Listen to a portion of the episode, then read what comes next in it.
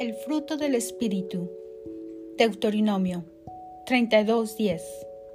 Lo halló en una tierra desolada, en la rugiente soledad del yermo. Lo protegió y lo cuidó, lo guardó como a la niña de sus ojos. No perdamos la fe, más aún cuando uno se encuentra en situaciones que se están experimentando por primera vez. Galatas 5, 22 al 23. En cambio, el fruto del Espíritu es amor, alegría, paz, paciencia, amabilidad, bondad, fidelidad, humildad y dominio propio.